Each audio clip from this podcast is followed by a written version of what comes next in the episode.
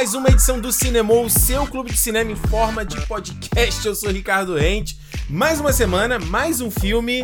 E aqui na minha frente, mais uma vez, meu camarada. Alexandre Almeida, aqui diretamente desse dia ensolarado da nossa Vancouver querida, Ricardo. É isso aí, ou de Burnaby, né? Porque eu não moro em Vancouver. Ah, é verdade, que boa. É que é outra cidade, Eu se você esqueço. não sabe. É, outra cidade. Gente, olha só, tamo aqui, vamos, vamos- hoje, começando mais um cinema, a gente tá aqui meio ainda, né, aquecendo, a gente acabou de fazer uma live na Twitch, falando um monte de bobagem. Mas Uma hora e meia, mais ou menos, né? Uma- não, duas horas. Foram duas horas? Duas horas de live. Não, eu lembro que tava em uma hora e quinze, você falou assim, não, mais meia horinha só, aí, Nada. mais 20 A minutinhos. gente se empolga, né? Sempre a saideira, né? É.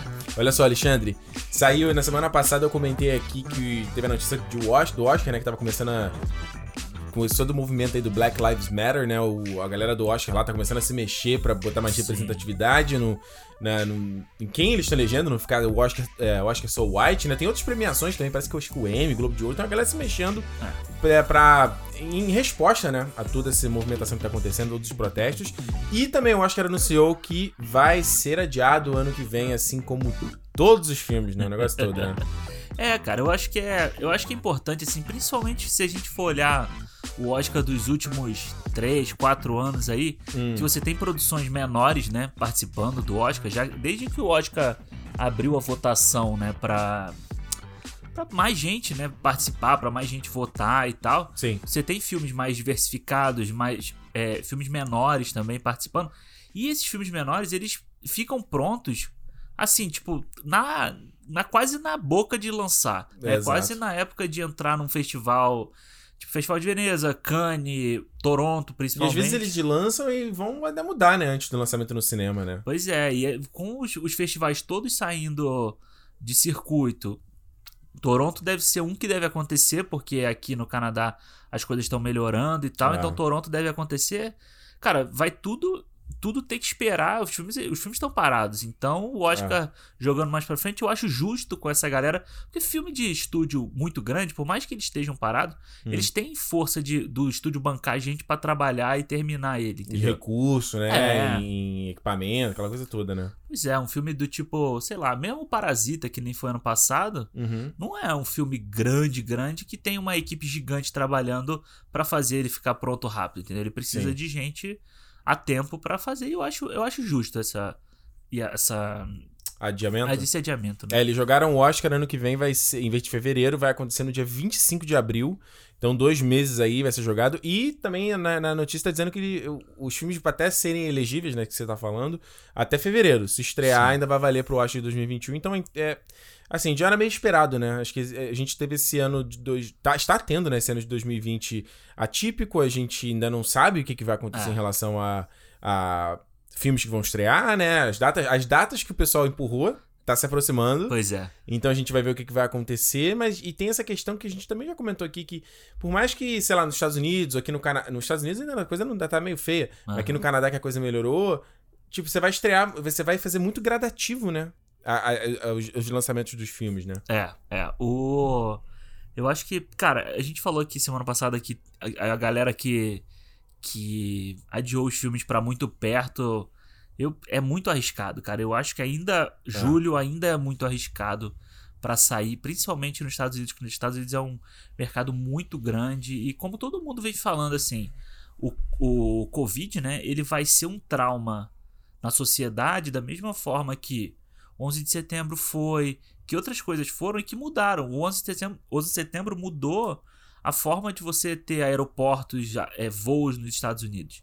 Uhum. Eu acho que a questão sanitária com o, o- o coronavírus aí vai mexer muita coisa e muita gente não vai ter coragem ainda de ir no cinema. Vai ser muito difícil a gente ver uma bilheteria muito alta assim logo, sabe? Pelo É. menos esse ano, tipo, um filme fazer, sei lá, 150 milhões no primeiro fim de É. semana. É, total. E então é isso que a gente pode esperar. Lançamentos que gradativos de filmes, Sim. então mesmo que o filme estreie em um país, pode estrear aqui no Canadá, é. Mas não vai estrear depois no Brasil, vai estrear depois, né? Então vamos, vamos ver o que vai acontecer. Tipo os da Marvel, né? Que estreia antes no Brasil do que daqui, É, capaz vai, de... vai mudar. É. E pri- principalmente você pensar, como, nossa, quais foram os melhores filmes do ano passado? Aí você vai ver um filme que estreou em fevereiro de 2021, sabe? então vai ser, vai ser estranho até realmente se recuperar e acho que 2022 é capaz de sentir, sentir coisa nesse... Ainda tem reflexo, né? É. eu acho Total. capaz até de chegar no Oscar 2021 ou 2022 e eles botarem até mais. é, abrir as categorias pra mais filmes, sabe? É, eu li sobre isso também, esse negócio da, de deles darem mais espaço pra É. outros produtos, eles vão usar todos. Não teve foi do ano do Green Book, que foram nove filmes indicados, poderia ter indicado um décimo, não foi um negócio desse? Isso, é. Que é tipo assim, cara, você pode indicar 10, por que você não indica 10, né? Pois é. Eu acho que mesmo 10 filmes, só- eu acho que só foi da primeira vez e da, e da última agora esse ano. Não sei. Teve assim. Desde que abriu pra, serem 10 indicados, foi muito difícil você ter 10 indicados. Teve ano que teve 8, teve ano que teve 9, mas 10 mesmo. Porque se você abriu dessa forma, pra que que não. Pelo menos bota lá, pelo menos bota um filme lá pra É, fazer porque mídia. ganha, né? Ganha, ganha, Ah, né? é. Ajuda o filme, né? Aquela coisa toda. Então é isso.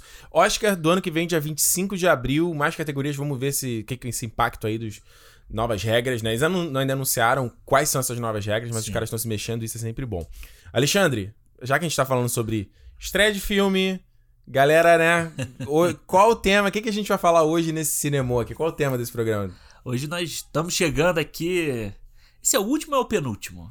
Isso é uma boa pergunta, cara. Eu vou considerar o último, vai. É o último, é. Considerar o último. É. Então esse é o último episódio da nossa série especial em preparação aí pro Tenet, o novo filme do Christopher Nolan. E hoje nós vamos falar sobre Dunkirk. Dunkirk, é isso aí, gente. Essa série do Nolan que a gente começou, foi lá no começo do ano, em aquecimento pro Dunkirk, que estrearia no dia 17 de abril, de abril de julho. É. O filme foi adiado pro dia 31 de julho, que inclusive saiu aí a notícia de que a Warner queria ter adiado mais o filme, mas não adiou porque eles queriam deixar o Nolan feliz. e o Nolan não quer adiar o filme dele, o que eu acho um puta, a gente já falou aqui, um puta egocentrismo desse É. cara. Isso me deu uma desanimada, mas olha só, pra você saber aí, se você chegou, essa é a tua primeira vez aqui no Cinemol, Estamos aqui toda semana falando sobre filme, então. ah, sempre tentando fazer um papo tranquilo sobre cinema, nada muito complexo, muito tênis verde, sempre tentando incluir a galera numa vibe meio clube de cinema, meio clube do Li, meio cineclube, né? Cineclube, Cineclube. esse é o termo. Então, é, já certifica aí que você está seguindo a gente no teu aplicativo de podcast, já se inscreveu, porque aí quando tiver uma edição nova, ele já baixa automaticamente no teu aplicativo. E também segue a gente lá no Twitter e no Instagram, Cinemou Podcast, é a maneira de você mandar o seu feedback também. No finalzinho aqui do programa, a gente sempre lê as mensagens do programa anterior, então a maneira de você falar o que você achou sobre Dunkirk, ou sobre o nosso papo, ou mandar uma pergunta geral, é através do Cinema Podcast no Twitter e no Instagram, certo? E, por último, mas não menos importante, só pra você ficar ligado aqui nas outras edições da série do Nolan, que a gente fez aqui, ó, a edição número 13 do Cinema, a gente falou sobre a trilogia O Cavaleiro das Trevas. A gente pula pro programa 18, onde a gente falou sobre A Origem, lá, Inception. Depois, programa 22, lá em março, Caraca. a gente fez a Trincanola, falamos de Following, Amnésia e Insônia, os três primeiros filmes. Depois a gente pula para o programa 26, Grande Truque. E depois para o programa 31 sobre Interestelar. Ô, louco, é muito. É muito. muito já tem muito programa, né? O cinema aí já Porra. tá. Porra. Tamo aí, já estamos na edição 35. Então é isso. Hoje, Dunkirk. Ei. Alexandre, Ah, resume aí pra galera do que que fala o Dunkirk, sobre o que que é esse filme. cara, Dunkirk conta a história real, né? História real. Uhum. do, do resgate dos soldados que estavam na praia de Dunkirk, Uhum. né, que é uma, uma cidade na França. E eram cerca de 400 mil soldados lá, é, rodeados pelos nazistas. Os nazistas colocaram eles naquela praia, eles fecharam eles e iam Massacre, né? é, massacrar eles todos. E aí o, o governo britânico decide criar uma operação de, de resgate para uma era para apenas uma parte dos soldados, mas acabou conseguindo resgatar quase a maioria deles, né? Tá aí, o Nolan vem fazendo filme de gênero, né? Ele já. É é uma coisa meio que o Tarantino vem brincando também com isso, né? É. De brincar com gênero. E o cara, né, fez filme do espaço, né? Fez o filme de, filme de ação, filme herói, filme De assalto. cabe- de assalto, né? Lá com Inception. E agora ele vem com um filme de guerra, né? Do É. Dunkirk. Que Resume aí, que, qual é a tua opinião? O que, que você acha aí da- do, do Dunkirk pra gente saber? Que eu não Cara, sei a tua opinião. Não, então, vamos lá. Cara, o Dunkirk é um filme que eu tava. Foi, foi, foi estranho, assim, de falar assim, cara, o Nolan vai fazer um filme de guerra. Uhum. Aí eu falei assim, porra, é um filme, é uma história simples, né? que, que ele vai se meter a fazer isso? É, né? porque é uma coisa muito simples. E aí você já tinha, antes de, da, da produção, aquela coisa dele tava trabalhando tudo com IMAX e colocando IMAX na ponta de avião e tal. Aí tu fala assim, porra, irmão, vai ser. Vai ser É. foda isso aí mesmo, né? E, cara, e você vai ver o Dunkirk, ele é um filme muito contido, né? Muito. Por mais que ele tenha. Muito simples. É, por mais que ele tenha esse- toda essa coisa visual que o Nolan cria, ele é um filme simples, assim, e isso me surpreendeu vendo o filme, sabe? Me surpreendeu essa simplicidade, o filme ter uma hora e quarenta ali, Hum. e isso tudo, e, cara, eu gosto, eu gosto do filme. Acho um filme simples, acho um filme muito bonito de se ver, assim, principalmente no cinema. Eu lembro disso quando eu fui assistir no cinema, aquilo, o som me impactou muito e tal. É assim, dos filmes do Nolan que a gente falou até agora, é o mais simples, é, fato, fato assim. Mais Aham. simples de você ver, de você entender e tudo. E eu gosto disso. As pessoas pedem tanto pro Nolan pisar no freio, sabe? Pra ele fa- faz o simples, faz o básico. E ele foi e fez. E muita gente não gosta da- do que ele fez simples. Então vai ver, agora ele vai pegar o Tenet e vai fazer um filme doido aí. Um filme que é origem com amnésia e não sei o que. É. Pois é, né? Você vê que o Interstellar foi um filme tão complicado, né? A gente falou aqui, complicado de entender, as, as, a- mesmo com lá toda, os, os caras cuspindo na tela, vomitando tudo É. que tá acontecendo, ainda mesmo assim o filme ainda era complicado. E nesse filme aqui, é realmente, você falou, ele é, é bem simples. O que tá na tela é aquilo. E ele é um filme de, de reação, né? Ele não é um filme de. Ele não é um filme character driven, ele é um filme story driven. Ele é um filme. É, o, o, o principal do filme não são os personagens. é, O filme não é carregado pelos personagens, ele é carregado pela história, que é a história real, e é o que, que ele tenta fazer é justamente te colocar naquela história. É meio. É quase uma coisa meio parte de diversão, de certa forma, sabe? Sim. É te colocar ali e fazer você sentir você tá naquele inferno da guerra, né? É, é, e eu tava. Isso é uma coisa que eu tava até lendo sobre o filme. Hum. Que quando o Nolan pensou. O Nolan pensou nesse filme quando ele fez a travessia do Canal da Mancha, né? Que é o que Olha eles aí. fazem ali com a. Com a Emma Thomas, né? Que é o nome da mulher dele. Uhum. Que é a produtora do filme, dos filmes dele também, né? E eles fizeram essa. Isso e ele levou 19 horas pra fazer essa travessia. Nossa. Até Dunkirk, que ele ia A pra praia, lá. É. E aí ele teve essa ideia. E quando ele teve essa ideia, ele queria inclusive fazer um roteiro Hum. totalmente. É. Ah, caralho, fugiu a palavra. No Hum. improviso. Como assim no improviso? Ele ia, tipo, fazer um. Ligar a câmera e filmar? E filmar. E ele queria fazer. E aí ela falou assim: Não, calma, calma. Meu filho, Não é assim. baixa a bolinha. Não é assim. E aí ele decide fazer um filme que é experiência, né? Que é a experiência. Ele É uma tira, experiência sensorial, né? é, ele tira do filme que ele queria fazer parte com Churchill, parte de politicagem, essas coisas assim. Ele tira do roteiro Uhum. pra deixar só a experiência de que ele divide em três ambientes, né? O, os soldados que estão no ar, as pessoas que estão no Uhum. mar e o, e o aéreo. Então Uhum. é isso mesmo que você falou. É você é, ter essa experiência de como eram os caras que estavam ali intocados ali naquela praia Uhum. e a- os outros ambientes. o Quem tava vindo resgatar e quem tava lutando lá no, no avião, né? Total. E esse filme aqui, v- ele retoma a coisa dele fazer o filme sozinho também, né? Ele, durante muito tempo, trabalhou com o irmão dele, né? Com parceria, o Jonathan Sim. Nolan. Esse filme aqui, talvez porque ele foi lá trabalhar com Westworld, né? Que já é a mesma 2017, né? A Aham. primeira temporada do Westworld. E ele tá sozinho aqui, né? Ele só lá no, no Following, que foi o que ele fez também sozinho. Depois ele vem com o Jonathan Nolan no Memento, Ah. no Grande Truque, vem no Batman, né? Aquela coisa toda, né? E vem só, vem eles dois aqui, né? Eu acho que esse filme aqui, pra ser bem sincero, eu já falei aqui no programa de 1917, não sou fã de filme de guerra, Aham. não sou. Porque já. se Quem não viu esse programa, só resumir muito. é, Eu acho sempre eu vejo uma galera. O filme sempre. Ele, ele é um. Pra mim, parece uma propaganda de patriotismo, sabe? E eu acho isso muito complicado. Aham. É legal você ter o amor pela sua nação e defender a sua nação, mas você vê muita gente usando isso como propaganda mesmo, Claro. pra levar uma galera, levar o jovem ali jogar no meio de uma guerra, que um. Os caras lá que. É pra você ver o filme lá, O Destino de uma Nação, lá, com o Gary Oldman, de Sim. Churchill, né? Aham. Sabe, é uns caras ali decidindo coisa, vai um cara lá e desperdiça a vida dele porque alguém decidiu que vai ter a guerra, entendeu? Então eu sempre fico meio, meio puto com isso, assim. E aí você pode achar Ricardo pacifista, ou o que seja, problema seu, mas é como eu penso. É, e eu acho que o Dunkirk foi um filme que eu não gostei. Não é que eu não gostei, vai, é pesado falar não gostei. Foi um filme que eu sei assim, ah, ok. Aham. Ok, e aí? Achei que. que e aí, Nola? Uma coisa você- qualquer, né? É, achei, achei que ele fosse trazer algo a mais e ele até tenta, né, com a coisa de quebrar o filme em três núcleos. Aham. E mais uma vez ele usar a coisa do tempo, né? Que é o Sim. mote dele que a gente tá falando aqui, a coisa da perspectiva. Então você tem a galera da praia na janela de uma semana, a galera no mar, janela de um dia, e a galera do ar, janela de uma hora. Bora. Então, só que eu acho que esse filme aqui, e eu fui rever pra gente gravar, e eu não tinha. Eu né, revi, vi lá em 2017, não vi o filme desde então. Sim. E ele me chamou a atenção mais uma vez, assim como na época, que esse filme aqui, a forma fala mais do que o conteúdo, Aham. sabe? Esse filme aqui, pra mim, a, a maneira como ele faz, a parte técnica, é o que brilha nesse filme, é o que chama a atenção e que é o impressionante.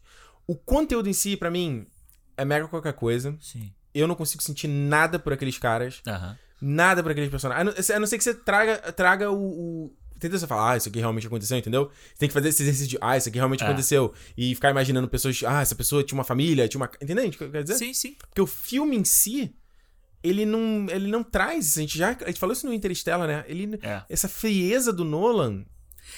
não- É, você tem que você tem que construir o background do personagem na sua cabeça, né? Ele não cria. Porque pra mim, quando eu vejo o Dunkirk, ele é como se fosse o segundo ato e o terceiro ato de um filme.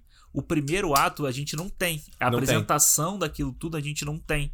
E, mas pelo que eu vi da intenção do Nolan, Uhum. era, a intenção dele era ser dessa forma. Tanto que a gente não vê os soldados alemães em momento nenhum. Tirando no final que eles aparecem ali. Ah, mas eu tenho algo a falar sobre isso. Ah. Fala já, fala já já. Ah, fala aí. E a intenção deles era que a gente fosse jogado ali e que a gente que ele o filme funcione como uma bomba relógio, como uma bomba relógio não, como uma bola de neve, Sim. que ele vai, vai, vai, vai, vai crescendo, crescendo, crescendo e, é- e até que ele culmina ali no naquele final onde ele vai ligando todos os pontos. Exato.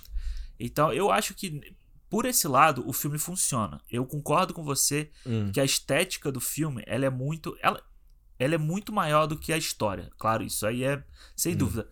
Eu acho que é- se você pegar dois filmes que, o que, eu- que eu acho que dá pra gente comparar, é o Dunkirk com o Mad Max, Estrada da Fúria. Certo. Também é um filme super simples. Super Que a simples, forma fala mais do que o. mas o, o, o que a, a forma a forma do Mad Max fala muita coisa é que o roteiro em si, a história dos personagens, ela não precisa ser falada.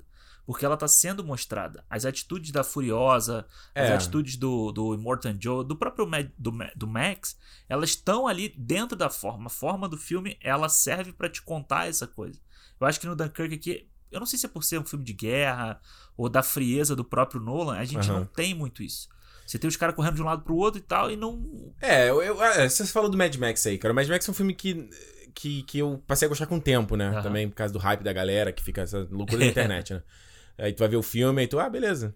Aí quando parou o barulho, que eu falo, ah, consegui apreciar. O Mad Max, muita gente, ah, filme muito simples, muito simples. E ele é um filme simples, mas eu, eu, eu não, não sei se vale a, a comparação com o Dunkirk, Ah, porque o Mad Max, você tem um tempo pra. O, o Max é o menos que menos é, desenvolvido ali, né? Talvez porque, sei lá, tem um legado já dos outros filmes. Vai saber, né? Ah. Mas, né, tem a Furiosa, você tem ali as meninas, né? Tem, acho que tem uma parada que dá tridimensionalidade pra aquela galera na caracterização deles, entendeu? Como eles são apresentados. Mesmo que você não saiba a história da Furiosa, como é que ela perdeu o braço dela. Mas só o próprio design dela já Sim, conta a história exatamente. dela, entendeu? O próprio Joe lá, todo cheio de, de, de ferimento nas Ah. costas, cara jogando talco nele, né? Bagulho bizarro. O respirador que ele tem nas costas. Exato. Aí no Dunkirk você tem menino genérico 1, menino genérico 2, menino genérico branco 3, sabe? Então, por que, que eu vou me importar com esses caras? Ah, eu tô me importando. Porque é até engraçado, tem uma cena, quando eles estão já no final ali, que tá todo mundo naquela, naquela água ali com o. O óleo. Com óleo, e aí ele brinca, né? Tem, tem um cara, o cara do barco segurando, o maluco tá, tá meio com a cabeça dentro da água. Aham. E ele tenta brincar se é o garoto principal, né? Que tá no post. Se é ele que tá ali afogado ou é ele que tá lá pegando Sim. fogo. Aí quando ele revela que. Não, o garoto que tá sendo salvo, o protagonista sendo salvo e o outro que queima. Aham. Tá, beleza. Eu devo me importar nisso porque esse garoto é o protagonista, porque ele tá no post do filme. É, porque o outro... Mas o, o filme, assim, entre pesos de importância, os dois são iguais. Mais ou menos. Você entende o que eu quero dizer? Sim. Tipo, sim. esse garoto só é importante porque ele é. tá no post do filme. É, sim, mas ele, quando ele faz essa jogada, é porque o outro cara que tá sendo queimado era o cara que tava apontando a arma pra ele dentro do barco. Que tava, que tava junto com. É o garoto? É, junto com o Harry Styles ali naquela parte.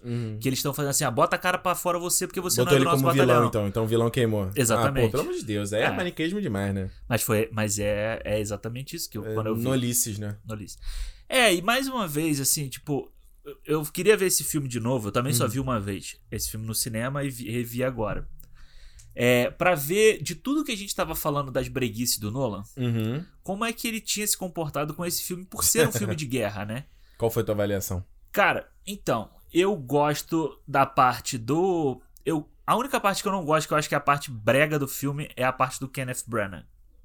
Ah, é. Que ele, ele é, é o- é, ele, é o, ele é o general. Ele, é- ele tá ali só. Ele é o cara que tá ali pra explicar a situação por trás da, da guerra ali, né? É. E aí, mas eu não gosto que ele fica ali olhando pro horizonte, falando assim: não, estamos esperando, dá para ver a nossa casa. Sabe, essas coisas ali. O que você vê?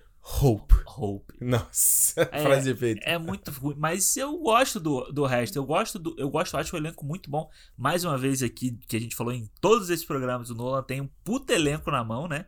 É, e Para- ele sempre, a gente sempre brinca, né? Ele tratando, trabalhando com a galera que ele. Ele faz um filme e depois faz outro, né? Então, se bem que não, o Interstellar não tem ninguém aqui nesse filme a não ser o Michael Caine lá no rádio, né? Com- Exato, Michael Caine tá no rádio. com Tom Hardy. Mas tem o Tom Hardy, tem o Killian Murphy, que já É. tava nos outros filmes, né? O próprio Kenneth Branagh, que vai ser o, supostamente o vilão do Tenet, que ele né? disse que nem ele sabe Nem se ele é o vilão sabe ou se ele é não. o vilão do filme. Eu acho que o, o- Dunkirk, eu, eu acho que ele tem muita breguice do Nolan né, no quesito. de- ele- eu acho que ele é um filme que expõe os defeitos do Nolan. Sei. E principalmente esse defeito dele de, de- de desu- desumanização, sabe? É, é- é- é muito difícil. E eu juro, desde que a gente tá fazendo essa série, eu tento encontrar o que exatamente é, é, é, o que ele não consegue con- convergir essa emoção, entendeu? É. Ele não, ele não consegue. Sei lá, cara. Eu não, eu- é difícil. Eu ainda não. eu- a gente tá terminando no final dessa série aqui. E eu não consegui entender. Falar, ah, não, é essa cena aqui. Isso aqui, isso ali. Mas pra mim, é o que eu tô falando. Tem gente que vai ver esse filme aqui. Vai se emocionar pra caramba. Aham. E eu lembro de na época eu vi review da galera. Ah, eu conheço a história da guerra, que não sei o quê. Mas é muito parecido, eu lembro daquele filme, sabe, O, O Impossível? Sabe aquele Sim. filme da, do Ian. McGregor, do, do acidente lá na. Da tsunami. Do tsunami Da na. Indonésia. Tahiti? Não, na, na Indonésia. Indonésia? Não lembro. Que foi um filme também que eu não senti nada. E quando eu postei, comentei isso na internet, a galera, nossa, mas como você não sentiu? Isso foi um caso real. Eu falei, ah, ok, beleza. Se você ficar fazendo esse exercício mental de lembrar que é um caso real, ok. E você Aham. se imaginar naquela ok. Mas eu acho que o filme aqui tem essas questões do- de- dos personagens de, de, de ser só um template ali, sabe? É, e isso tem muito do que o Nolan. Ele não quis contar a história. É uma história real, né? Uhum. O fato é real, mas os personagens não são reais.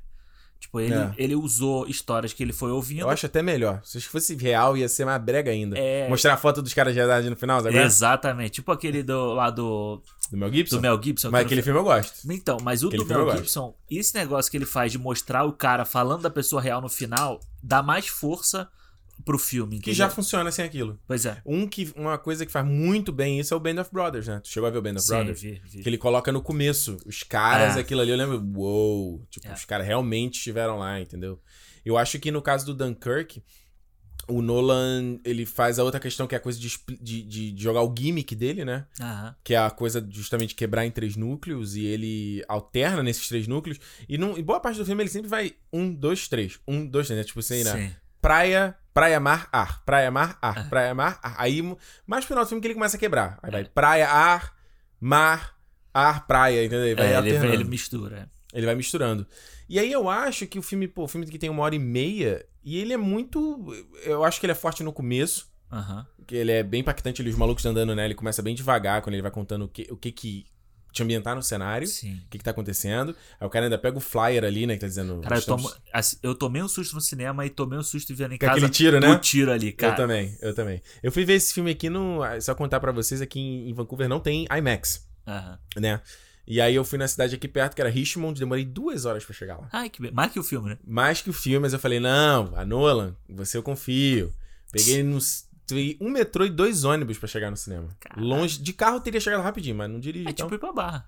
Pois é. Aí cheguei e falei, não, Nolan, você merece, vou ver no IMAX. Mano, a tela era, já te falei, a tela chegava a dar medo de tão grande. É mesmo. É imenso o bagulho. Eu fiquei assim, Caralho. caralho. Só que o cinema não era muito bom no sentido assim, as cadeiras eram muito apertadas. Aí, e o som é altíssimo. Caralho, maluco. Quando começou esse tiroteio, eu saí do cinema cabeça zonza, cara. A gente fica até tonto, né? Nossa, aqui em casa eu tomei susto também. E. O que eu tava falando? Da ambientação que ele vai fazer. Não, é, e eu acho bom, acho legal esse começo, essa coisa do garoto ali, ele chegar na praia, né? Você começar a acompanhar. Você vê que tá um monte de galera e todo mundo morre daquele Só grupo. né? sobra ele, né? Só sobra ele.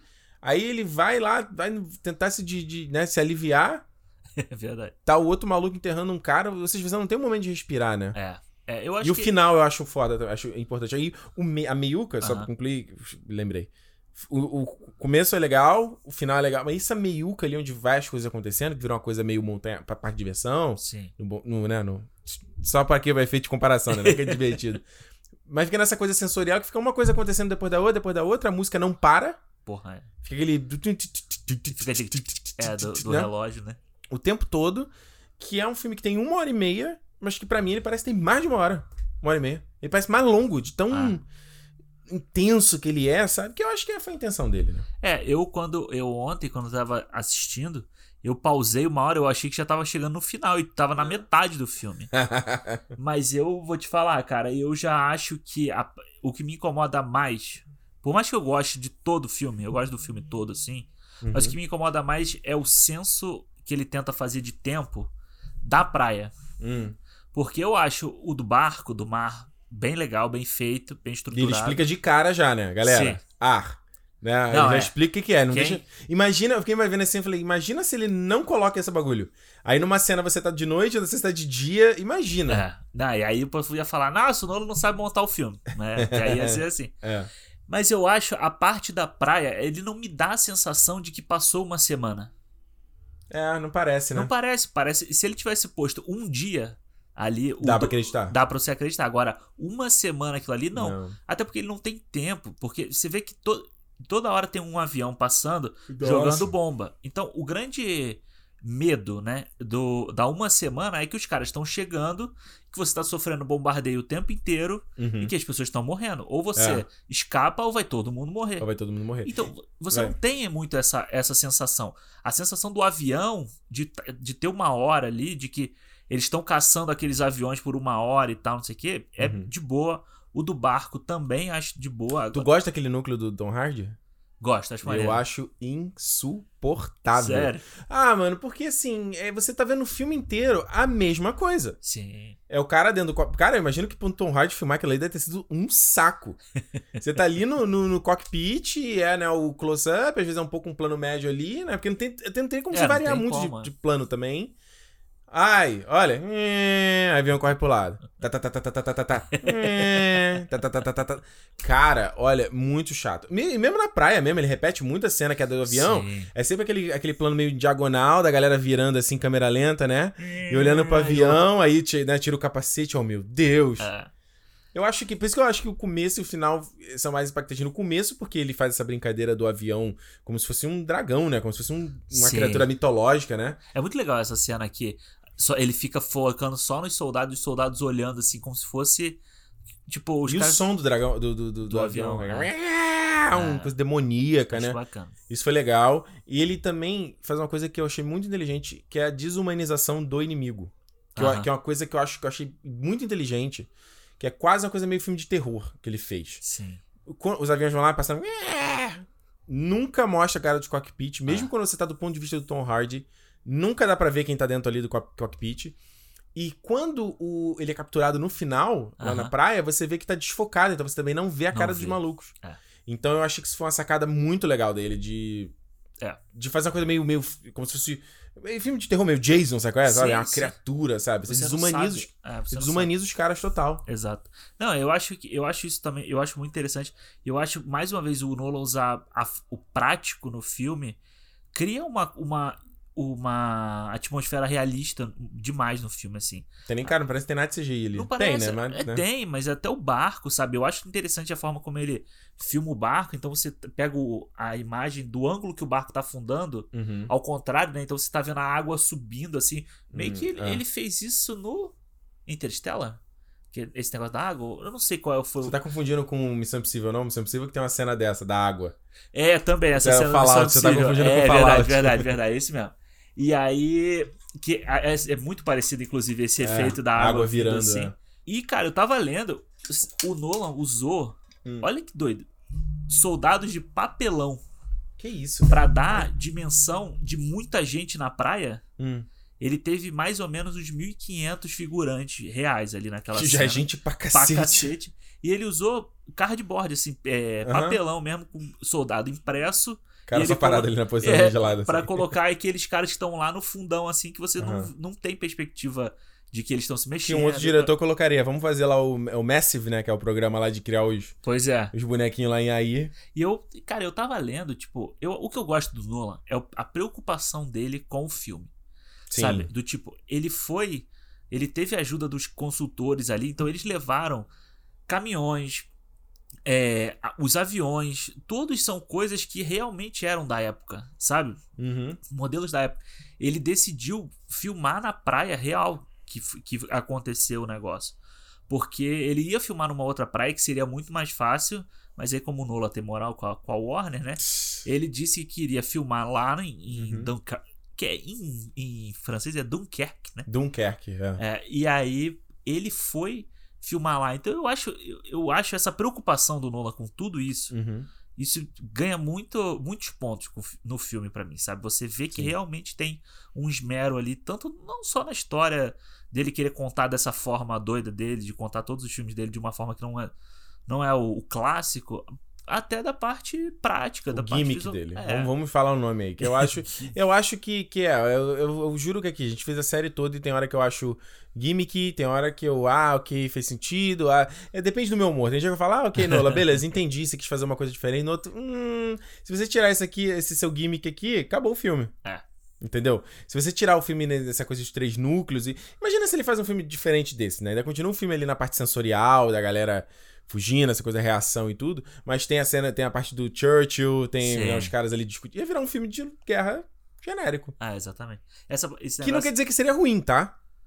Não quer dizer que seria um filme ruim, mas seria um filme, ok, de guerra. Eu acho que já, o filme já tem uma coisa que, que é legal, de não, já não torna ele genérico, que primeiro, não é americano na guerra sendo patriota, Pois é. sendo o resgate do soldado Ryan, entendeu? Pois é. Que eu ia te perguntar uma coisa sobre esse filme, vai falar aí. E não é, é. É uma história em que a Inglaterra, por mais que ela tenha salvo as pessoas, é uma derrota, uma puta de uma derrota pra Inglaterra. Uhum. Então ele tá contando uma história de derrota em que ele consegue dar essa, essa mudada que no final ali você vê as pessoas comemorando o salvamento dos soldados, mas não é. Então eu acho que isso já foge um pouco do, do filme de guerra genérico de sempre, entendeu? Sim, e você vê que o Nolan, que, que o, o personagem do Harry Styles, né?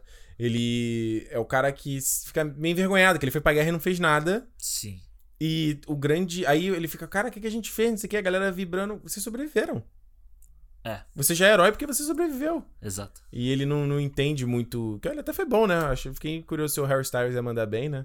E, e é, Ele manda bem. é, ele manda bem. Interessante que é, é mais uma, uma escolha do Nolan que foi chiadeira de, de gente, né? Quando ele decidiu. É, foi tipo inesperado, né? O Nolan contratar um cara que não, não tem experiência de ator, que é do, do boy band. É, e, é, é, e foi, teve muita gente reclamando da mesma forma como quando o Nolan escolheu o Heath Ledger pra fazer o Coringa, a Também. mesmo preconceito e tal. E é legal porque isso trouxe o fanbase do Harry Styles pra ver o filme, né? Eu lembro disso. Então as- teve um grupo de fãs que Hum. depois eles organizaram Cara. uma vaquinha, tipo assim, uma, uma arrecadação de grana Uhum. pra, pra reformar um barco que participou do, Nossa. da, da história toda de Dunkirk e tal.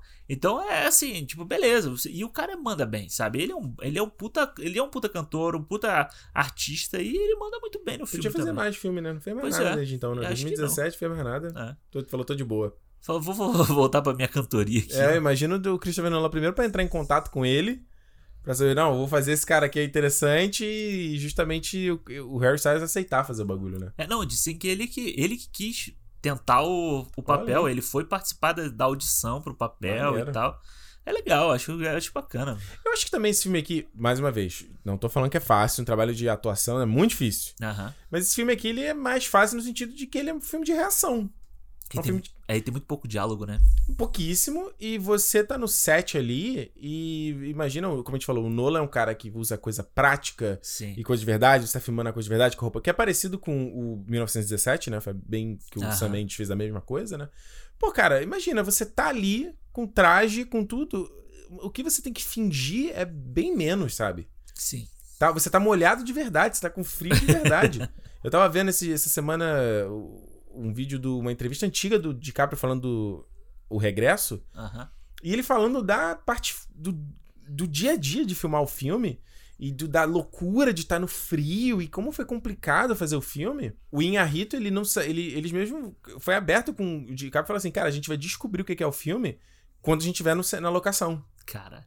Ó, esse é o roteiro, a história base, quando a gente estiver lá e a gente e eles eles fizeram o máximo pra filmar o mais de mais eh, de forma contínua, o máximo possível, pra justamente você ter essa progressão do, das sensações, do sentimento, então, do assim, físico, né? então muita coisa ali é reação, né, do É. que que tá acontecendo. Mais uma vez, não tô falando que é fácil. Sim, claro. Então eu acho que, claro, você tem o trabalho do Mark Rylance ali, que é mais difícil, que o Mark Rylance gosta dele. Aham. O próprio o Killian Murphy, pô, acho que ele tem um trabalho dificílimo. Ele tem um trabalho ali de fingir trauma. É. Sem, sem nenhuma base. Tanto que o personagem dele não tem nem nome. O personagem dele no IMDB é Soldado que tá tremendo.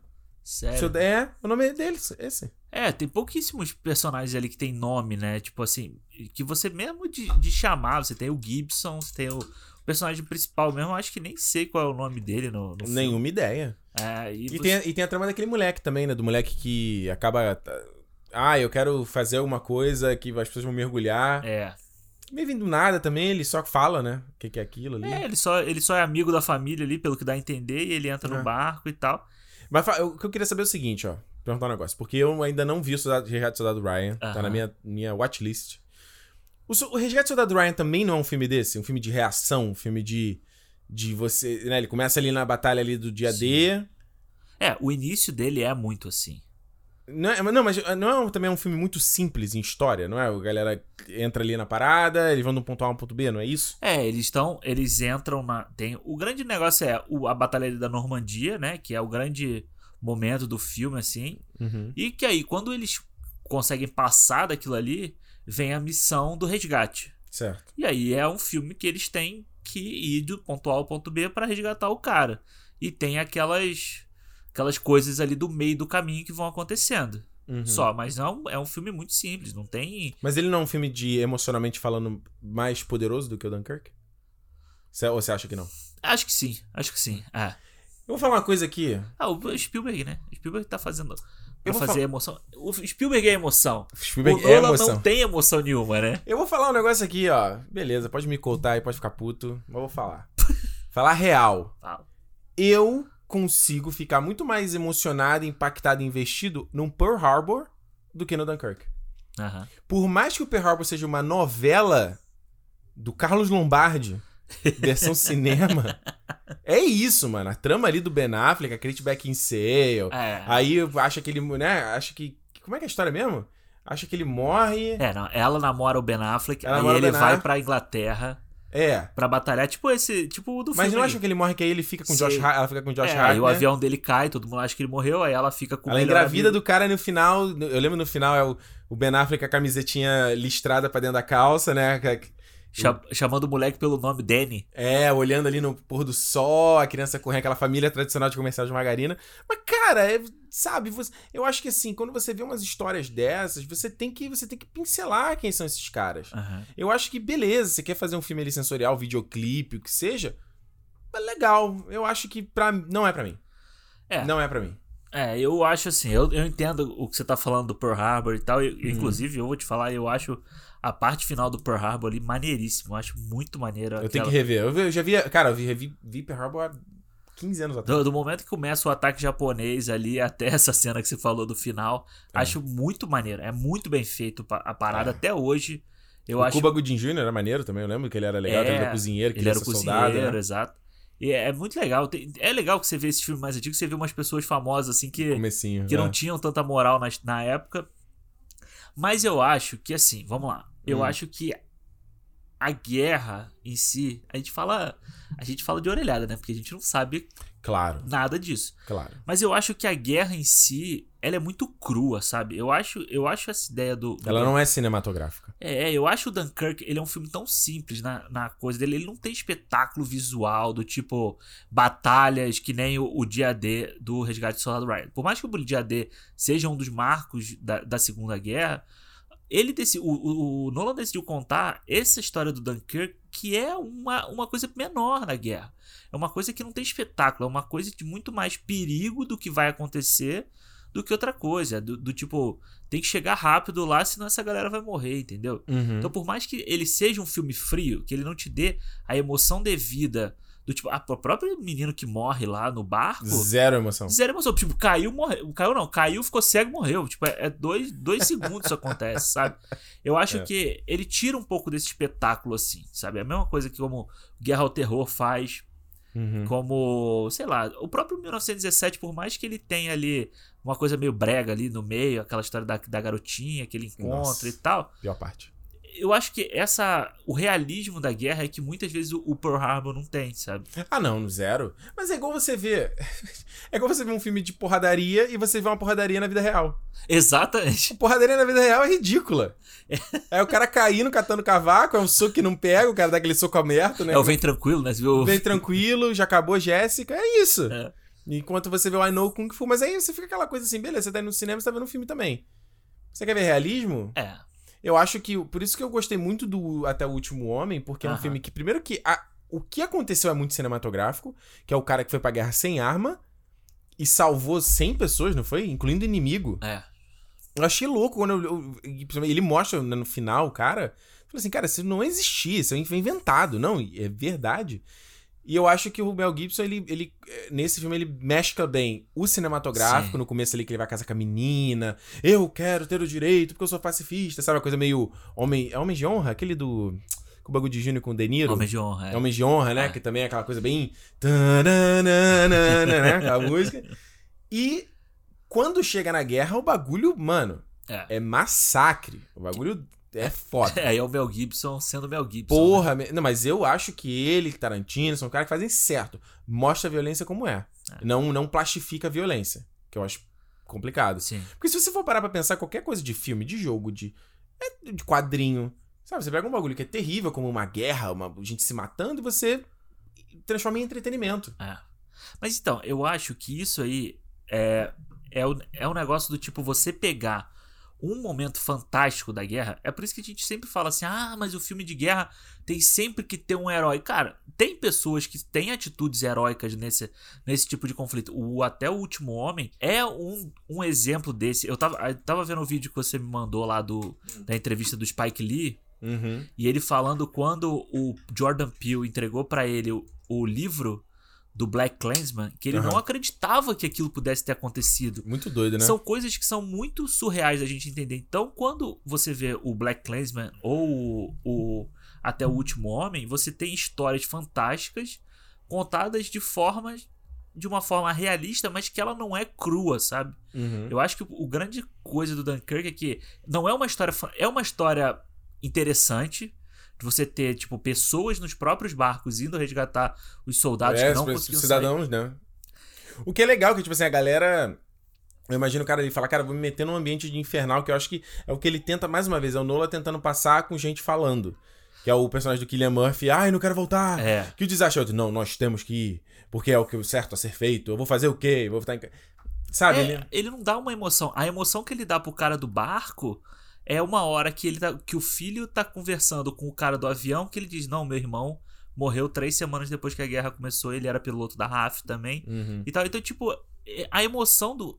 O Nolan tem, que- tem que ir pro terapeuta, cara. Tem que ir pro terapeuta. Terapeuta pra Fazer ele. terapia, É, fazer análise. Tá, tá, ele tem algum problema ali com as emoções dele, porque ele tem que resolver isso. Eu acho que o Tenet também vai ser outro filme dessa forma. É, mas vai- se for um filme mais de ação mesmo, beleza, tamo de boa. É. Eu acho que é, que é certo. Vamos pras notas? Uma avaliação final do Dunkirk? Dunkirk.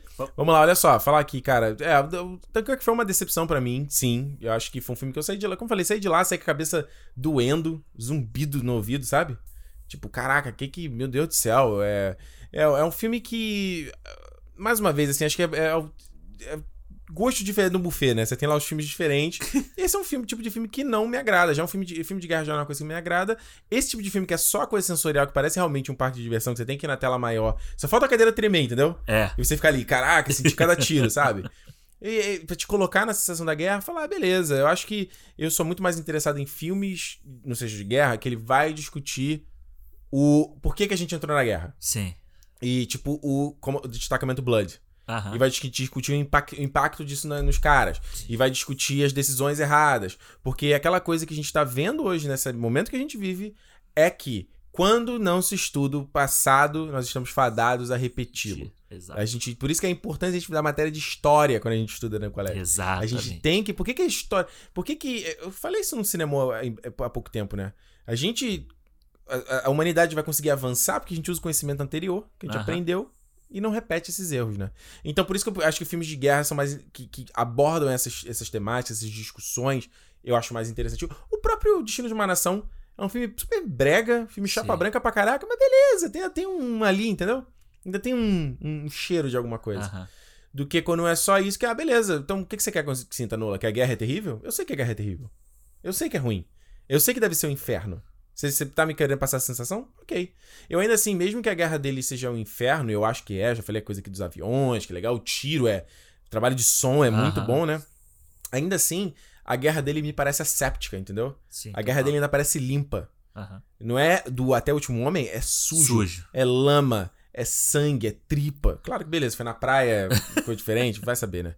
Mas entende? ainda é, ainda é limpo. Sim, Você vê um sim. cara morto, a câmera dele não mostra, é longe, entendeu? Então, não é pra mim, a pegada não é. Eu acho que o que esse filme brilha, como eu falei, é a forma, é como ele faz, é a coisa né, que o Nolan sabe fazer lindamente. O visual do filme é lindo, câmera presa nos aviões é lindo, as filmagens dos aviões é maravilhoso, maravilhosas. É, todas as cenas dos barcos, é tudo muito bem feito, né? Sim. A, a trilha do Hans Zimmer aqui, que a gente não acabou não falando, é uma trilha que eu acho que ela funciona no filme. Ela não sai, sai do cinema, ela não fica comigo. É, ela só funciona enquanto você tá assistindo ali. Ela não fica comigo. Ela, eu esqueço total. Se eu quiser. Ricardo, toca aí qualquer. Consigo te falar de qualquer, de qualquer do, do Hans Zimmer. Essa, faça Você sabe ideia. o tic, tic, tic, É, tch, tch, tch, é isso, ok, É. beleza. do reloginho. Eu ia dar mais pra esse filme, mas esse papo aqui me desanimou. Eu vou dar duas estrelas, cara. Que isso? Eu ia dar três, mas. ah, esse filme aí é um filme que eu só revi pra gente gravar. Eu não Tá. tenho zero vontade de ver. É. É, Dunkirk, assim, eu gosto muito de filme de guerra. Acho que a, a guerra, conflito, política, essas coisas são, são assuntos que me interessam muito. São coisas que eu gosto muito de ler, que eu gosto muito de entender. Por como é que, cara, como é que o homem chega naquela situação, sabe? Como é que dois países chegaram ao ponto de um país dizer que assim, não, vou matar 400 mil pessoas naquela praia, sabe? Tipo, caralho, que porra de humanidade é essa que a gente vive? Então, assim, eu gosto de ver, eu acho realmente, eu acho que o Nolan pode colocar mais emoção naquela história ali, sabe? Você pode se importar mais com aqueles personagens, você pode que, torcer para que ele sobreviva no final, torcer para que ele seja resgatado daquela água com óleo ali, mais do que você tá. Porque naquele momento você tá entretido do tipo, o barco tá chegando, o avião tá chegando, o cara vai ser resgatado. Não é pelo cara estar sendo resgatado, é por tudo dar certo nas histórias que ele tá contando. Então eu acho que, a, exatamente como você falou, a forma é muito boa, sabe? Nolan é um cara que, tipo, tem muita moral. Ele tem muita moral com a Warner, com as pessoas. Todo mundo quer trabalhar com o cara. Tava lendo que, porra, ele ganhou, ele pediu 20 milhões de dólares por esse filme. Para fazer esse filme? Mais 20% da bilheteria final. Nossa. É o maior salário que foi pago até o momento, sei lá. de- o maior foi o Peter Jackson. Tinha sido o Peter Jackson pelo King Kong. Uhum. E depois foi. é, Agora é o, é o Nolan por causa desse filme. Caralho, O 20 filme teve milhões, quase mano. 600 milhões de, de bilheteria. Tem Você- muito ator aí grande que não ganha isso, que né? não ganha, exatamente. Caraca. Então, eu acho que essa moral que, que ele tem, ele coloca na câmera do IMAX, em poder trazer a porra do avião usado lá, mas falta a emoção. Falta você se importar com aqueles caras. Eu acho que o grande problema do Dunkirk aqui é a gente torcer por aqueles caras. O próprio Gibson, quando ele morre afogado, morreu. Tipo, era um cara que eu queria que ele tivesse sobrevivido. Era um cara que tava tentando fugir dali daquela praia, sabe? Tava fazendo de tudo pra fugir, mas ele morre e você não se importa. O menino que morre no barco, você não se importa. É. Enfim, eu, eu, eu ia dar também quatro estrelas pro filme, porque eu, porque eu gosto muito da forma dele, mas eu vou dar três, vai. Três. Quanto você deu pro Interstellar, tu lembra? Tu que editou, eu não lembro quanto eu dei. Acho que eu dei três também. Três, Acho que eu e meio. dei três e meio, Acho que eu dei quatro. 3,5, é. É, não, não, acho eu acho o 3,5. Interstellar melhor do que o Dunkirk, sem dúvida nenhuma. É um filme que eu lembro. Tu, tu não sabe? Tu Não, no eu acho que tá no. Eu acho que tá ali. Eu pau gosto pau. mais. Eu gosto mais de Inter- Interstellar. É, é isso, né? É isso. É isso aí. Fechamos com, com Dunkirk. É, fechamos na, naquelas, né? Porque ainda falta o Tenet. Lembrando, o Tenet estreia dia 31 de julho, a princípio, aqui fora, no Brasil, vai estrear... 13 de agosto. Dia 13 de agosto, a princípio. É. Então a gente volta pra dar esse arremate aí na série do Nolan. E... Mas foi legal, foi legal a gente ter esse- fazer todos esses programas aqui. É, porque foi a primeira vez que eu, né, não, não seja em podcast, seja em vídeo, em canal, foi a primeira. Ué, eu já tinha feito do Aronofsky, né? Aham. Mas não ao longo de tantos meses, né? Vendo um filme de cada Ah, vez, legal. analisando um filme de cada vez. E é legal justamente você a gente entender o que, que move o artista, né? Qual é a ideia, quais são as, as qualidades e quais são as fraquezas, né? Qual que o cara Sim. tem de bom e o que o cara tem de ruim. E acho que a gente chega numa conclusão aqui do Nolan, que seria até uma ba- bacana. Tô te pegando aqui meio sem. Fora de guarda. que Chega a alguma conclusão a respeito, olhando esses filmes, sobre o Nolan. Vou dar um tempo pra você pensar. Que, porque é interessante, eu tava até comentando com o Alexandre que eu, eu tava vendo. Enquanto eu vi o Dunkirk, né? Eu fiquei assim, pô, o Dunkirk foi um filme que a galera criticou, né? E abriu o Rotten Tomatoes. Ele tem, tipo, sei lá, 94% de críticas são positivas do filme. E o cara tem aquele selinho do, do Rotten Tomatoes de é, Certificado. certificado de fresco em todos os filmes dele, com exceção do Following, que é o primeiro. Que Isso. e ainda, o- sim, o Following tem 76, eu acho, de Ah, aprovação. e o following só não tem porque você não tem tanto registro de, de críticas daquela época, né? Exatamente. Então você ainda tem a questão do. do agora que que a gente falou esse negócio do Tenet, né? Que eles, os caras queriam adiar o estúdio. Não, a gente quer deixar o Nolan feliz porque o cara traz dinheiro pra gente. Então eu acho que. Se eu for. Faz, enquanto você pensa na tua resposta, eu falo aqui. Eu acho que foi legal ver nessa, nessa parada é o, é o cara usando o talento dele, né? Tipo, o Michael Bay, né? Michael Bay, foi lá, tem talento, é famoso, né? Fazer... E o Michael Bay usa o- o- as skills dele pro, pro mal, eu acho. Aham, é. Raramente ele consegue fazer lá o Benghazi, que ele faz um, uma coisa bacaninha. Tem o. o, o- não é o Arrocha também, que A é outro Rocha, que o pessoal legal. gosta. O próprio Har Pearl Harbor que a gente citou aqui. Aí não, ele usa pra fazer aquele Six Underground, é Esquadrão 6, sabe? Que é um filme, cara, é, o- é, o- é, é de mau gosto, sabe? É tipo assim, o cara parece que ele abraçou o diabo. é. Então eu gosto de ver diretores, tipo o, o, o Nolan, que me lembra do Tarantino, por exemplo. Ele, ele me lembra muito, os dois me lembra muito, assim. Que são diretores que têm muito poder e eles usam esse poder pro bem. Sim. Pra pegar a criatividade deles e elevar a máxima potência, é o nível Super Saiyajin, entendeu? É. E botar tudo pra fora e fazer o que eles querem fazer e brincar. Como se fosse um playground, sabe? Com mais liberdade. Sim. Isso eu acho foda, sabe? Enquanto você tem caras tipo o Aronofsky, que eu sou muito fã, que eu vejo muito parecido com o Fincher.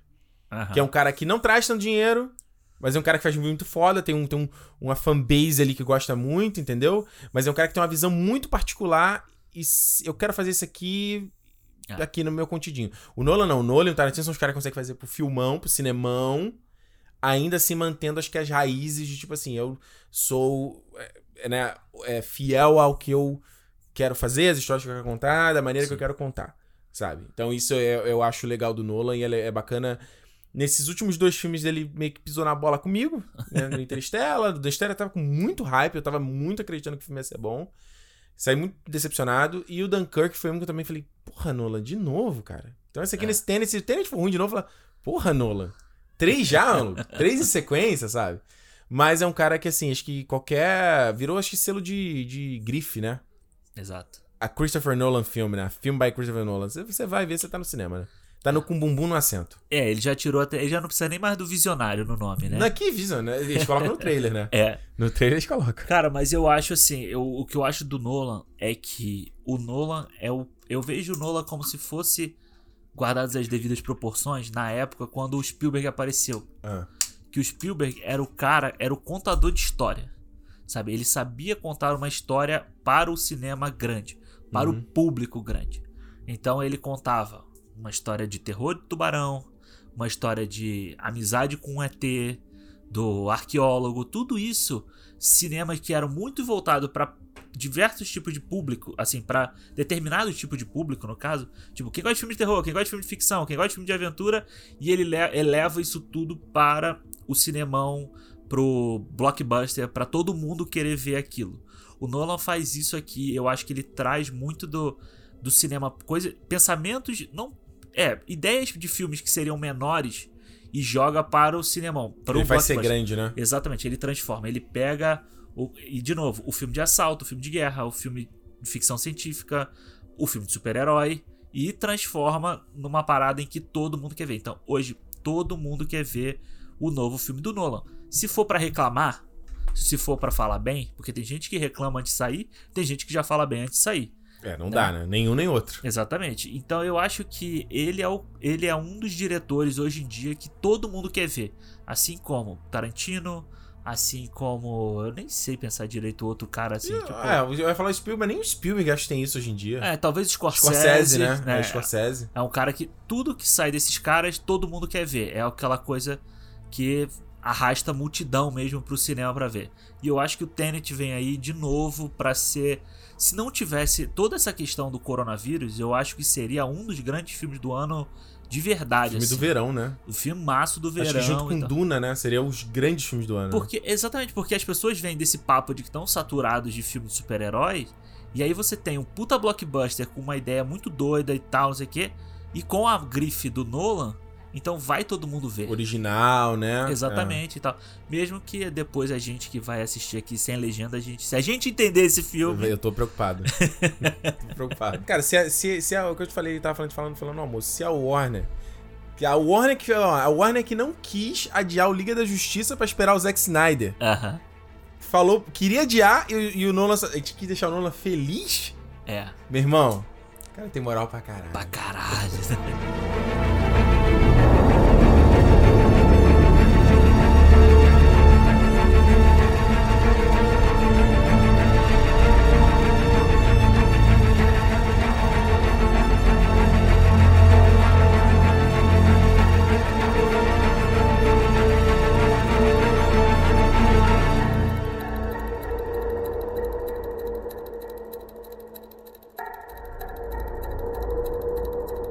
Fi, fi, fi, fi, feedback do cinema.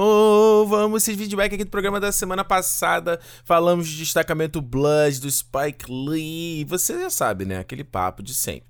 Se você quiser mandar seu feedback sobre o Dunkirk, o que, que a gente falou, se você tem algo a adicionar à conversa, se você quer mandar perguntar alguma coisa que não tenha necessariamente a ver com o Dunkirk, é só você mandar lá no Cinema Podcast, no Twitter e no Instagram, já sabe.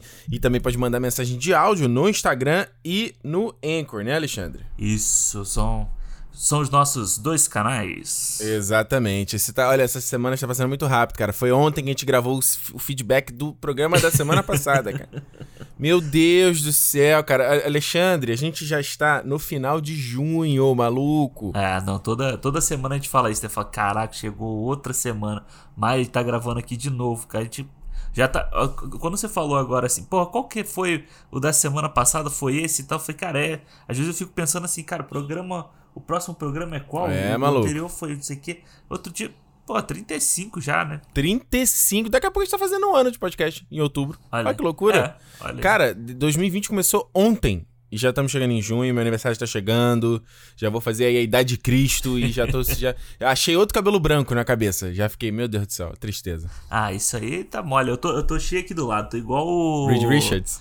Reed Richards. Olha só, a primeira mensagem que a gente recebeu aqui foi do nosso camarada Gabriel, lá do Size One Cast, mandou mensagem aqui de novo. Lembrando que o podcast a gente participou com ele lá no Size One, falando sobre os tênis mais famosos do cinema. Já tá no ar, então vai aí no seu aplicativo de podcast, procure pelo Size One, S-I-Z-E, né? Tipo de tamanho, Size One, ou no Spotify também. E só pra você ouvir o nosso programa que a gente participou. Beleza? Vamos ouvir o Gabriel.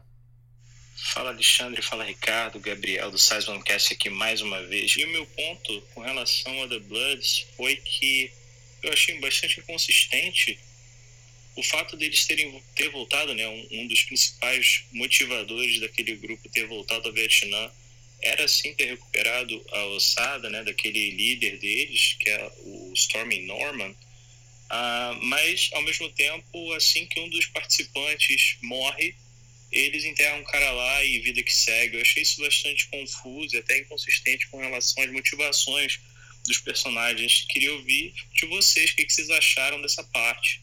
Um abração.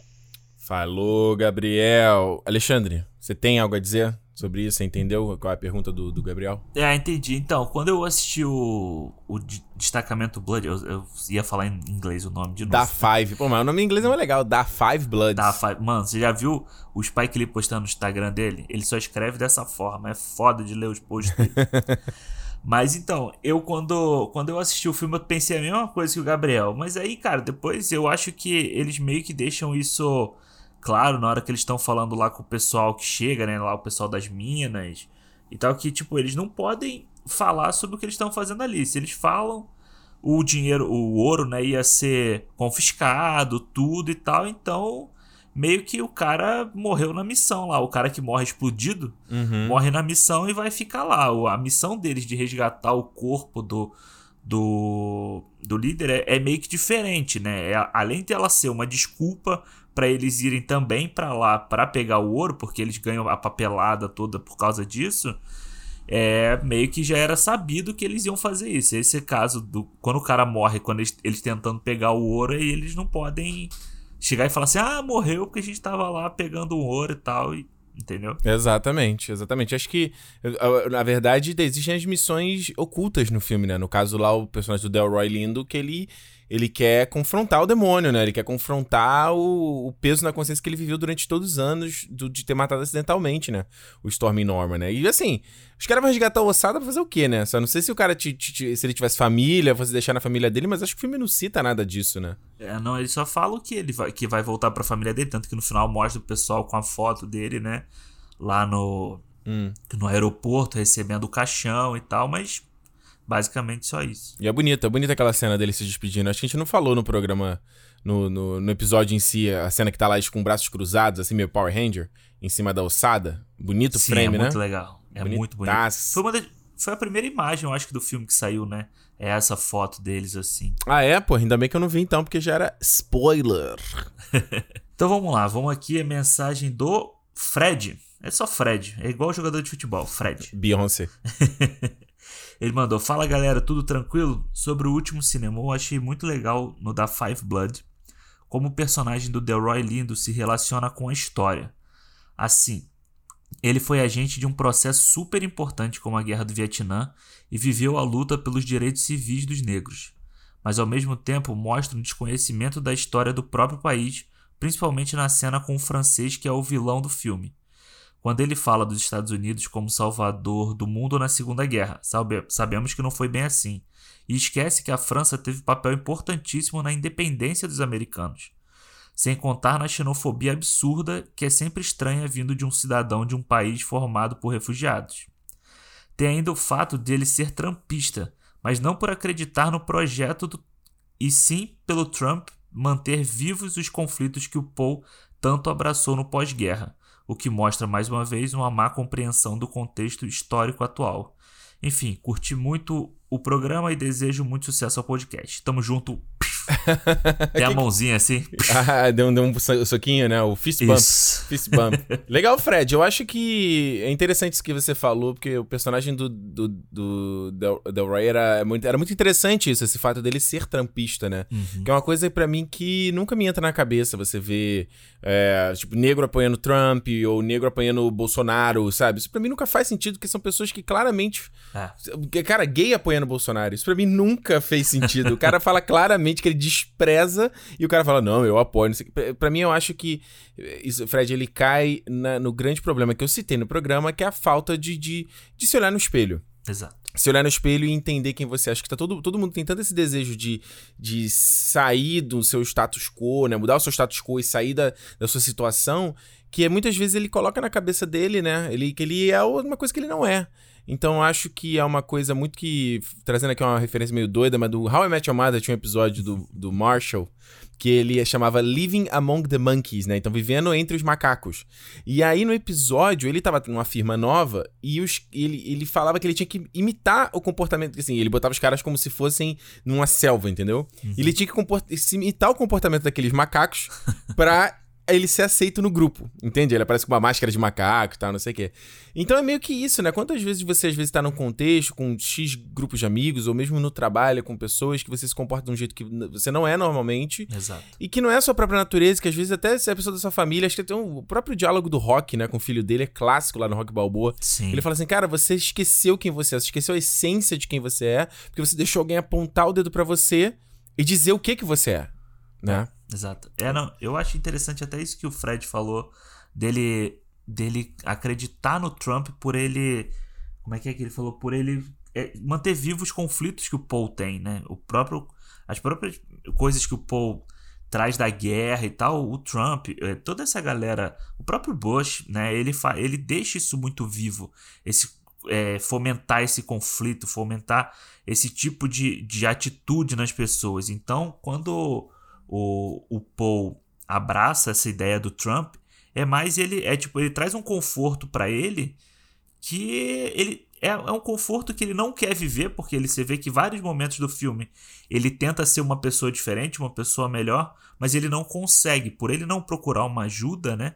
Ele não consegue sair daquela, daquela fossa que ele vive ali. É. E eu acho que é mais, um, mais uma vez, é mais uma vez o, o, o Spike Lee colocando o Trump como a pior coisa que tem no mundo hoje, sabe? É. Tipo, ele, ele a todo momento no filme ele deixa bem claro isso e isso afeta inclusive o personagem principal do filme, né? Que nem a gente falou que o Paul é basicamente o personagem principal. Exatamente, exatamente. É aquela loucura de você ver a galera apoiando líderes que sempre fomentam conflito e guerra e tudo que é, É. paz e bacana e fazer acordo e união, tudo isso é ruim. O Exato. bom é a putaria, é a destruição, é o. é- é- eu acho impressionante isso, cara.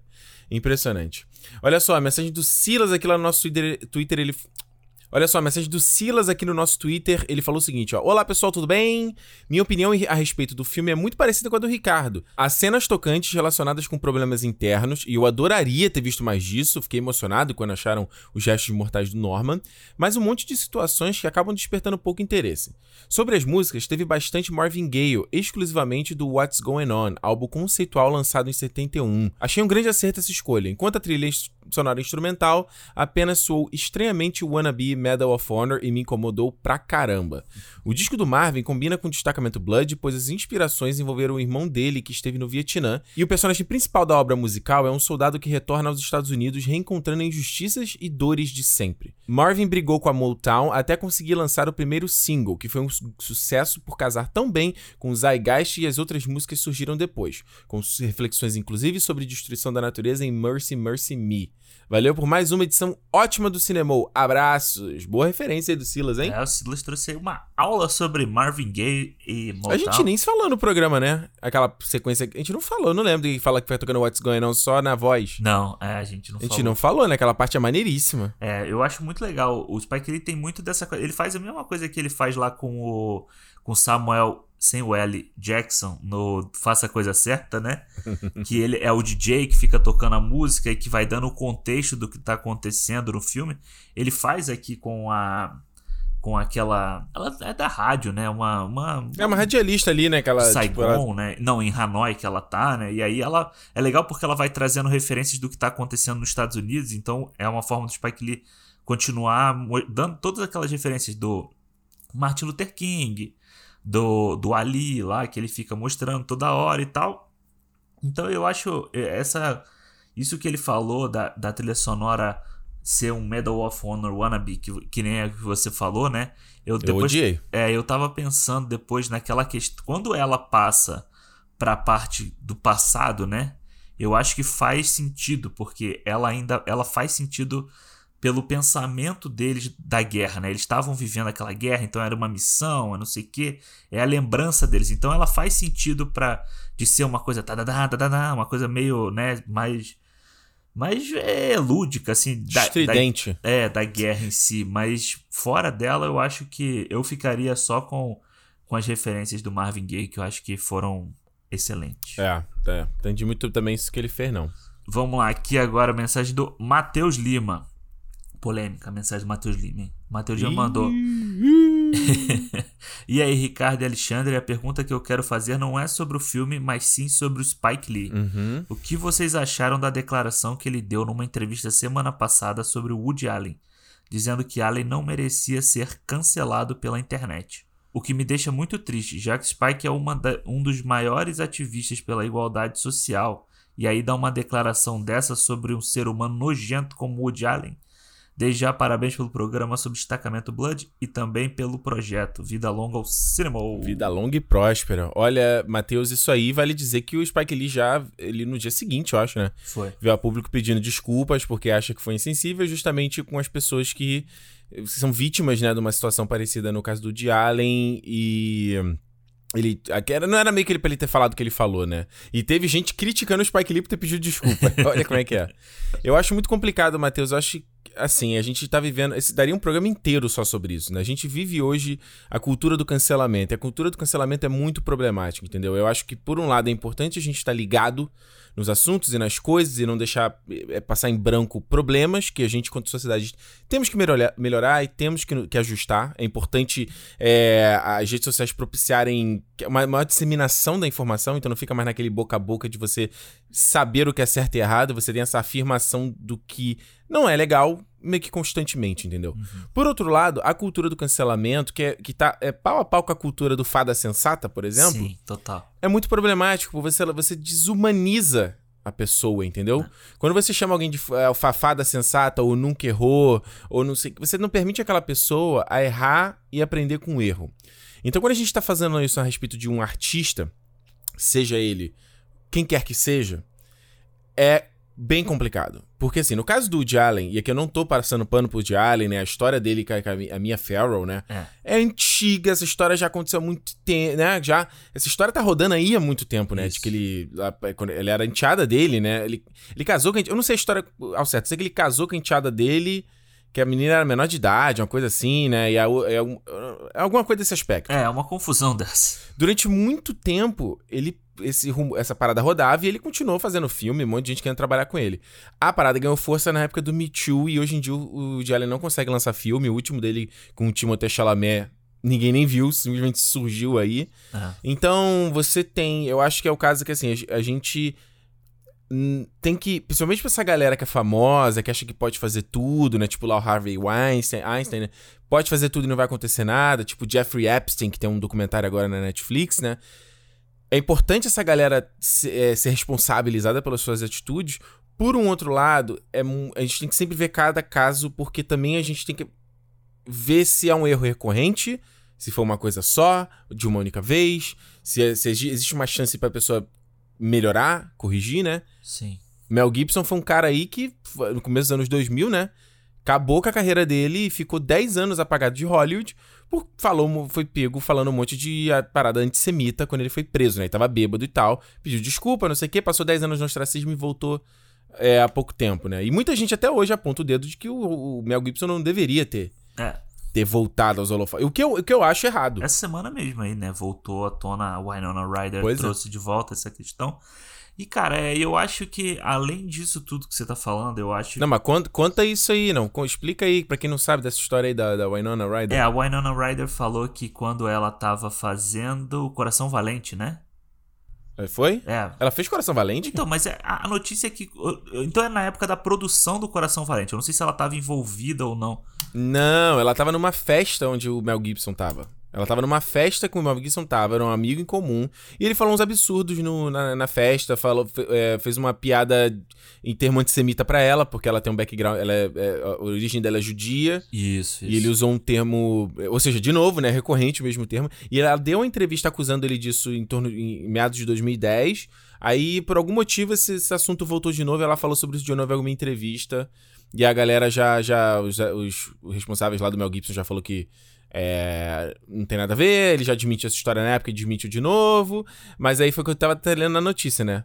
O, o background do Mel Gibson não é, joga contra ele, não né? facilita, né? É, eu, o que eu acho além que eu, tava, que eu ia falar é que além disso tudo que você falou, né? Que eu concordo plenamente, é que eu acho que tem uma grande, um grande problema dessa cultura do cancelamento, principalmente de, de Hollywood, né? Ou de músicos, ou de qualquer coisa assim é do cancelamento da obra, né? Como a gente consegue uhum. desassociar a pessoa da obra, né? Então, tipo, você. Ah, o Woody, que nem o, o Matheus falou, o Woody Allen é um ser humano nojento. Beleza, ele é. Mas você vai. Você não vai mais assistir o Annie Hall, sabe? Você vai. Nunca mais você vai assistir o filme dele. O que ele fez anteriormente. Uhum. Tipo, Mel Gibson. Você nunca mais vai ver Máquina Mortífera. Você nunca mais vai ver Coração Valente, entendeu?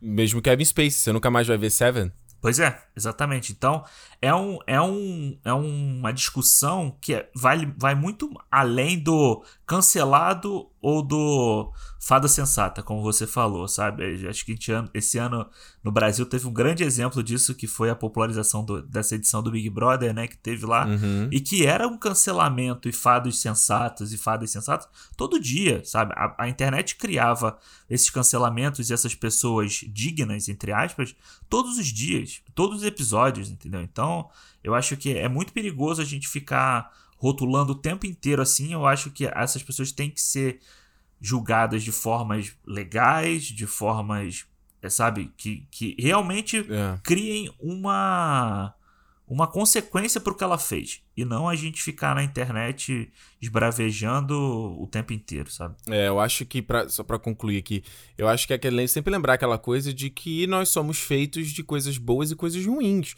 Você pode pensar em você como uma pessoa boa, mas você faz coisas ruins, você pensa coisas ruins e você vai ter atitudes que podem não ser tão legais. E isso vale pra galera que tá lá também, né? Porque no final do dia acho que a gente esquece um pouco esse pessoal é ser humano também, entendeu? claro que eles estão têm um poder que e uma fama e uma situação que a gente tá- não consegue imaginar e nunca vai viver, mas no fim do dia é isso. Então eu acho que essa situação, ela. Acho que o extremismo, como a gente falou, do cancelamento e fada sensata é uma coisa que tem que acabar. Isso tá completamente errado. É. Agora, é a questão de você usar. Eu acho que vai a avaliação de cada um, né? Onde a sua régua. Qual é a sua régua, régua, entendeu? Então, por exemplo, se o cara vai fazer. Faz uma X atitude ou cometeu tal para falar, não, isso aqui pra mim acabou. Eu não consigo consumir mais nada do cara, entendeu? Ou se você tenta separar as coisas. Ó, essa é a pessoa pública, eu idolatro o que ele fez, não quem ele é.